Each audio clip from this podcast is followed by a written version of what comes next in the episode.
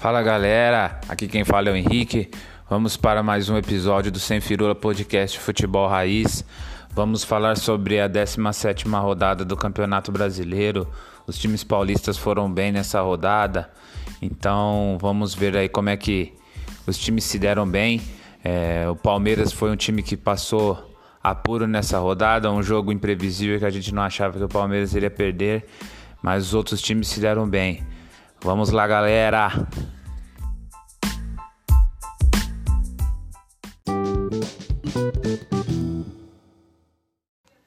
É isso aí, galera. Antes da gente falar sobre a rodada do Brasileirão, vou comentar um pouquinho aí sobre essa atualização do mercado da bola aí, mais sobre o Corinthians.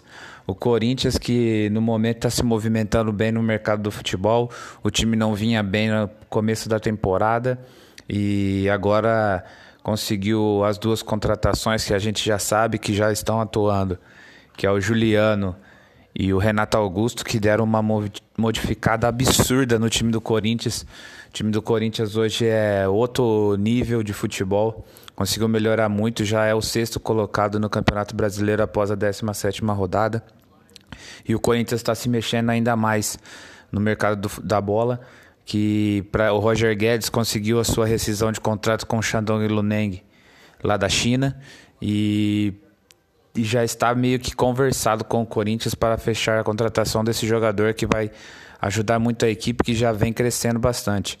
E a última informação que a gente tem aí é que o William, que é um jogador que é cria do terrão, jogador que jogou bem no Corinthians, se destacou e foi para a Europa, que é um jogador exímio que já vem vestindo a camisa da seleção por um bom tempo, é, pode retornar, porque o Arsenal ele não está contente com o jogador, ele também não está contente com o clube e o Corinthians já conversou com o atleta, é, mas o Arsenal ainda não liberou e nem aceitou a proposta do Corinthians de empréstimo.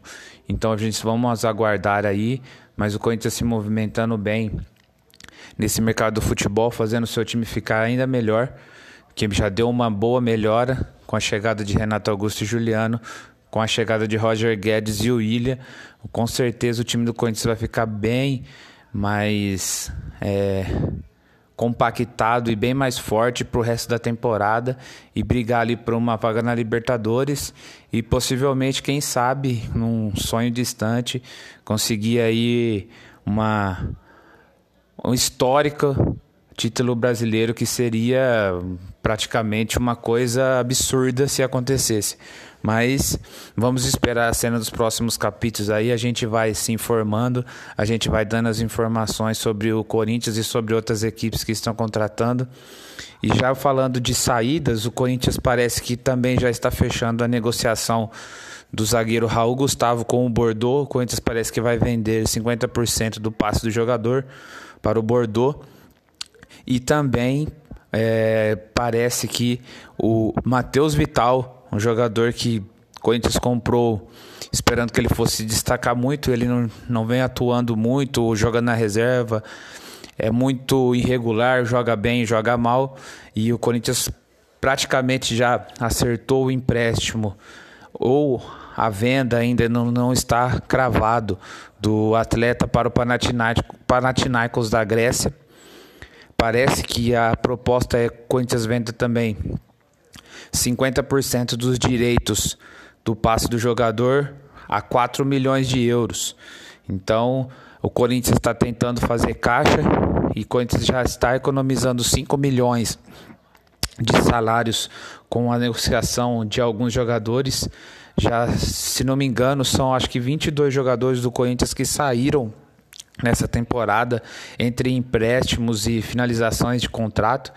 Então o time do Corinthians vem melhorando sua faixa salarial e com a falta de torcedores no estádio e sem renda, o Corinthians vai se adaptando da melhor maneira para poder conseguir honrar com seus compromissos e fazer o time jogar e conseguir uma boa colocação nesse Campeonato Brasileiro. Beleza, galera? Essas informações que eu tinha do mercado da bola do Corinthians e a gente vai trazer mais informações de outras equipes também. É que no momento a equipe do Corinthians é a que está mais se movimentando no mercado, então a gente veio fazer uma, uma breve é, atualização do que está acontecendo. Beleza? Tamo junto!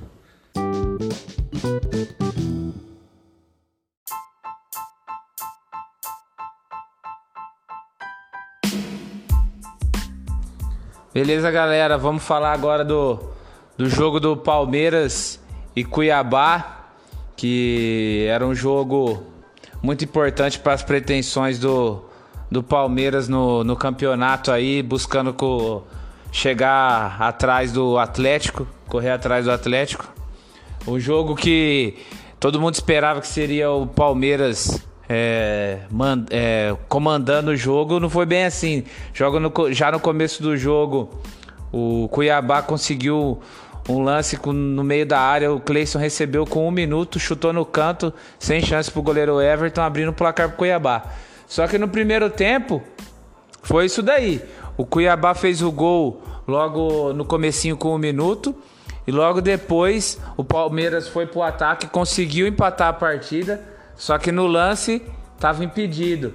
O Dudu, na hora que ele recebeu a bola para depois cruzar para o Zé Rafael fazer o gol, ele estava em posição ilegal, anulando corretamente o gol do Palmeiras. E esse foi o primeiro tempo da partida, não teve mais lance nenhum. O Palmeiras não conseguiu fazer nenhuma jogada no primeiro tempo e logo já foi para o segundo tempo. Começou o segundo tempo, aí o Palmeiras veio para cima. O Palmeiras é, não deixou brecha e foi para cima do Cuiabá. O Cuiabá não conseguia jogar e o Palmeiras fazendo pressão. E aí começou as oportunidades, né? Que foi o Palmeiras o tempo inteiro no ataque. O Davidson teve oportunidade de cabeça, perdeu. Teve outra oportunidade, cabeceou para fora. Aí quando teve uma chance bem mais clara, o goleiro Walter pegou uma cabeçada, depois foi e pegou outra cabeçada. Então quer dizer, o time do Palmeiras estava só dando Palmeiras no jogo no segundo tempo e mesmo assim o Palmeiras não conseguiu empatar o jogo. E ficou aquela pressão a segunda etapa inteira de tanto o Palmeiras atacar e jogar na frente, ficar lá na frente, que ele ficou exposto. E ficou exposto e depois dessa exposição toda, o, o time do Cuiabá conseguiu um contra-ataque no segundo tempo já no finalzinho, já praticamente nos acréscimos, o, o Arthur rolou a bola pro William Correia no meio da área, ele apenas deixou o Rafael Veiga no chão e botou no ângulo, fazendo 2 a 0 pro Cuiabá, um jogo que ninguém esperava uma vitória do Cuiabá, a gente achava que o Palmeiras ia se dar melhor. Só que o Cuiabá foi melhor que o Palmeiras nessa partida. O Palmeiras que vem numa fase ruim no Campeonato Brasileiro. Já são três derrotas e não consegue correr atrás do Atlético Mineiro que vem se distanciando. Fala aí, Paulinho, o que você acha desse jogo aí? Então, é, era uma partida que todos já acreditavam na vitória do Palmeiras, né? Achava que o Palmeiras ia diminuir a vantagem para o Atlético Mineiro, mas a gente teve a surpresa, né? E é coisa que eu também não me conformo. Quanto São Paulo, os caras deram sangue, deu a vida, meteu três no São Paulo. Aí vai pegar o Cuiabá em casa, perde de 2 a 0 praticamente com o mesmo time. Se alguém puder me explicar como que isso funciona, não... por favor, porque não deu para entender nada. E o Palmeiras foi jogo de ataque contra defesa. É, gente, você pode ver que o primeiro gol foi a um minuto e o segundo gol foi no último minuto. nesse intervalo, o Palmeiras amassou. É, quem joga cartola aí pode ver que eu acho que o Walter mitou nessa rodada, porque Estourou. defendeu pra caramba. Fez uns milagres aí que. E aí, o Cuiabá, ó, que é o. Igual todo mundo tá apelidando aí de refúgio do Corinthians, porque tem vários jogadores que eram do Corinthians, o Cleison, é, o Marlon, o Walter, o Wendel. Tem mais alguns jogadores aí. E conseguiu bater no Palmeiras em casa. Então, Palmeiras que não abre o olho não, porque o Atlético Mineiro vai distanciar mais. É isso aí, galera. Então vamos dando continuação aqui dos paulistas na, na 17 rodada. Vamos falar do jogo do Corinthians e Atlético Paranaense. É um jogo que foi lá na Arena da Baixada. O Corinthians foi para Curitiba para ver se conseguia melhorar a sua posição no Campeonato Brasileiro e conseguiu. uma partida que não foi muito fácil para a equipe do Corinthians, não. A gente só acompanhou, que a gente que acompanha o jogo sabe que o Corinthians vem melhorando. Com a, com a entrada do Juliano, mudou bem a equipe do Corinthians, mas não foi fácil, não. O Corinthians manteve a posse de bola, teve alguns ataques no começo. O menino Adson colocou uma bola na trave, que não sei se ele quis cruzar ou chutar pro gol. Mas o Corinthians não começou mal a partida, não. Controlou a partida, manteve a posse de bola, segurou, jogou no ataque. E o Corinthians foi segurando e, e tentando fazer o gol na primeira etapa.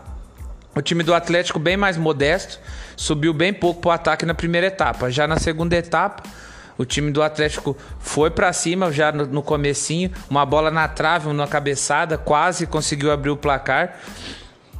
Se não fosse o, a sorte do goleiro Castro que tirou com o olho, porque não tinha chance dele pegar aquela bola não.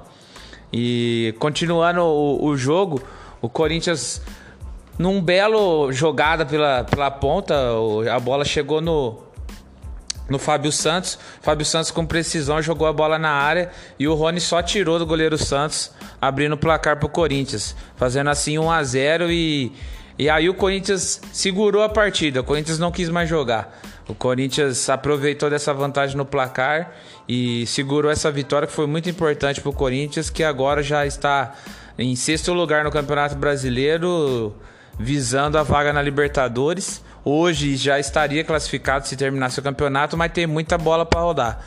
E o Corinthians vem aí melhorando muito seu patamar de futebol.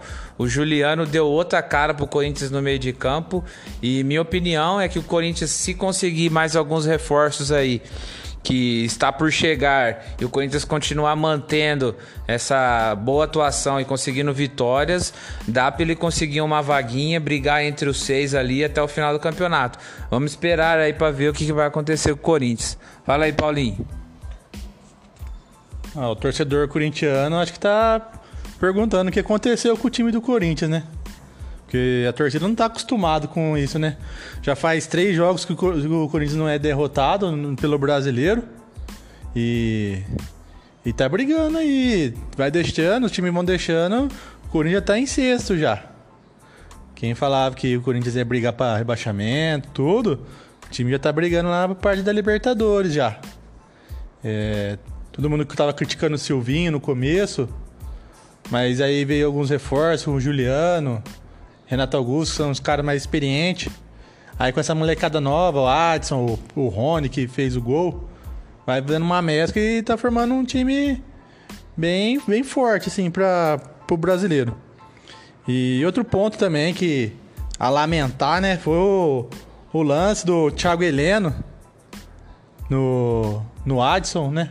Isso. É. Deu uma entrada, nossa. Criminosa. Tem que pegar um gancho forte aí, porque quase arrancou a perna do moleque. Chegou por cima, é, mostrando as cravas, quase arrancou o meião do moleque. E você vê, o juiz nem marcou falta no lance. Thiago Heleno deu, fez a jogada, o juiz continuou a jogada. Não marcou falta, não tinha dado nada. Aí acho que aí pelo VAR chamou e aí deu a expulsão do Thiago Helena, ainda quis reclamar ainda. Aí depois nas redes sociais o Adson mostrou a marca, que nossa, tá riscão que ficou na canela. E não porque os caras usam caneleira, imagina se os caras não usassem. Mas o, o Corinthians tá, tá firme aí no brasileiro. E vamos ficar de olho nesse time aí, porque pode aprontar. Ou será que vai ser um cavalo paraguaio? Aguardemos. Então agora falando do jogo do, do Santos Internacional, o jogo aconteceu a, às 18h30. É, é um jogo de, de, dos dois times instáveis, né? Que não. Você não aposta, você fala que quem ia ganhar. E o que aconteceu, o que aconteceu? Um empate. nenhum dos dois times você fala que tá bem ou que tá mal. Então o resultado mais justo mesmo foi o um empate. E logo no começo da partida, uma cobrança de falta. A zaga do Santos não conseguiu tirar por completo. Aí o Rodrigo Dourado deu um bicudão para a área de novo.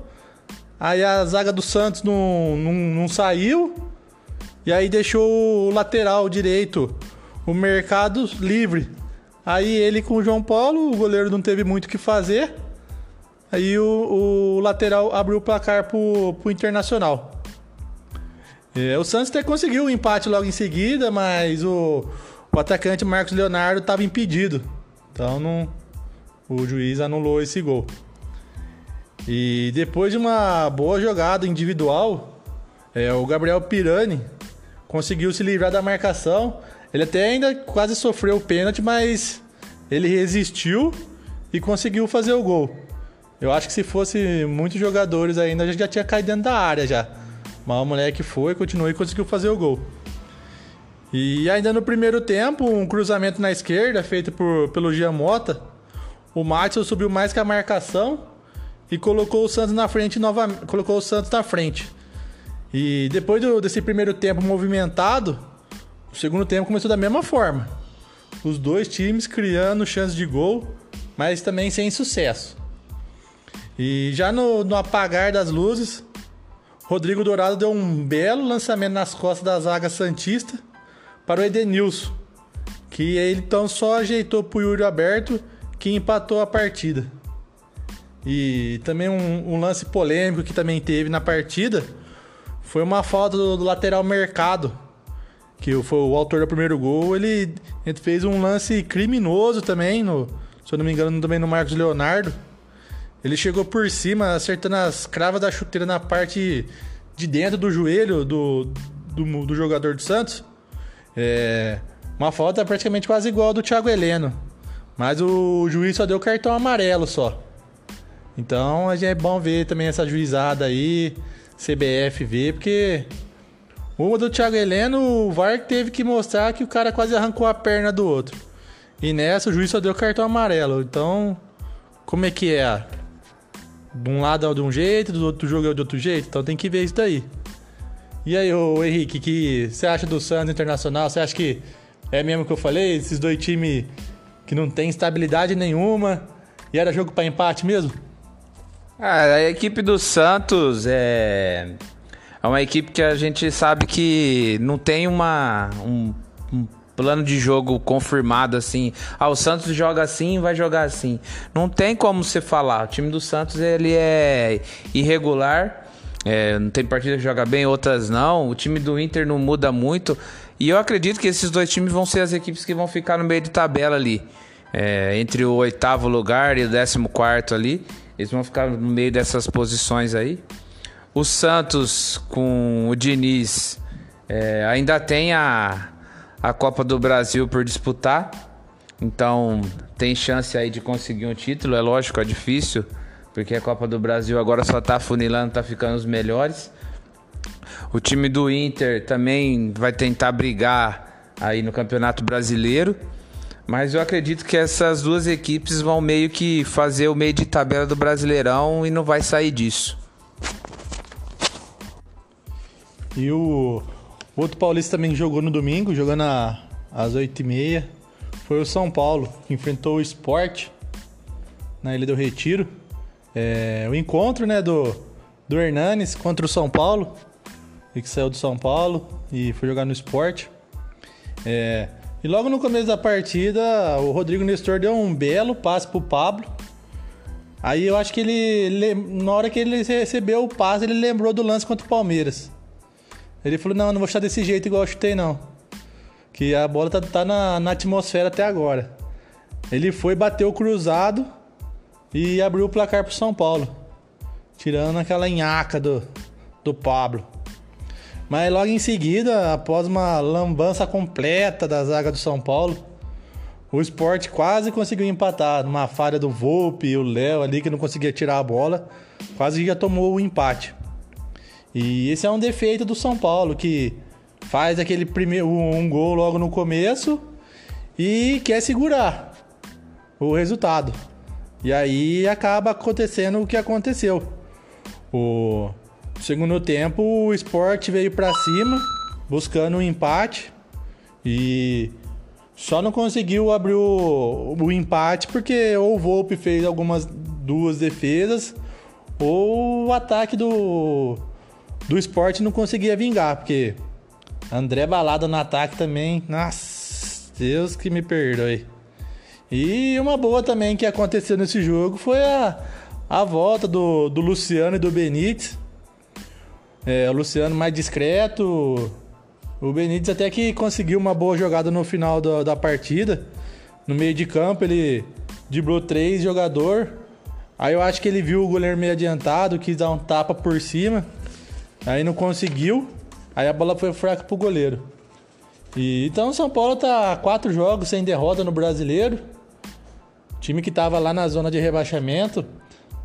Agora já tá na, na 12 colocação ali, já brigando uma Sul-Americana, visando uma, uma vaga na Libertadores.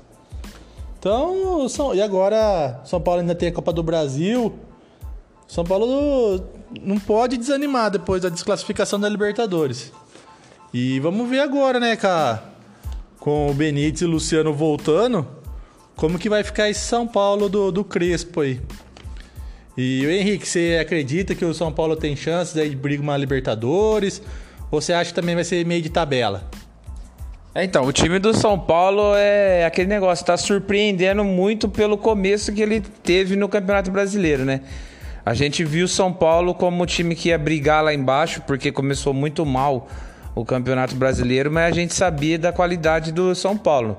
Não foi campeão paulista à toa. Então, o, o, time do São Paulo se encontrou, que nem o Paulinho já falou aqui pra gente, ele já está quatro jogos sem perder. Isso quer dizer, de, de 12 pontos, né? De 12 pontos, o São Paulo já conseguiu 10. Então, quer dizer, é um pulo, é um salto de, de na tabela que faz muita diferença. Porque tudo bem, o São Paulo não pode ser que amanhã é, perca um jogo, empate outro, só que tipo, ele já tá ali no meio da tabela, ele já não tá lá na zona de rebaixamento. Que nem é o caso do, do Grêmio, do América Mineiro, o Grêmio também tá melhorando, mas o São Paulo vem mostrando que é um bom time. Com certeza, na minha opinião, o São Paulo vai subir ainda mais. Vai, vai ser aquele time que vai brigar ali, né, entre a, a fase a entrar na Libertadores e ficar entre os 10 primeiros. Eu acredito que o São Paulo vai brigar sim. É lógico, tem vários fatores que podem mudar aí, que nem o Paulinho já, já ressaltou, o Luciano voltando, o artilheiro da equipe. O Benítez voltando a jogar, então o time do São Paulo se reforçando com os próprios jogadores que estavam lesionados.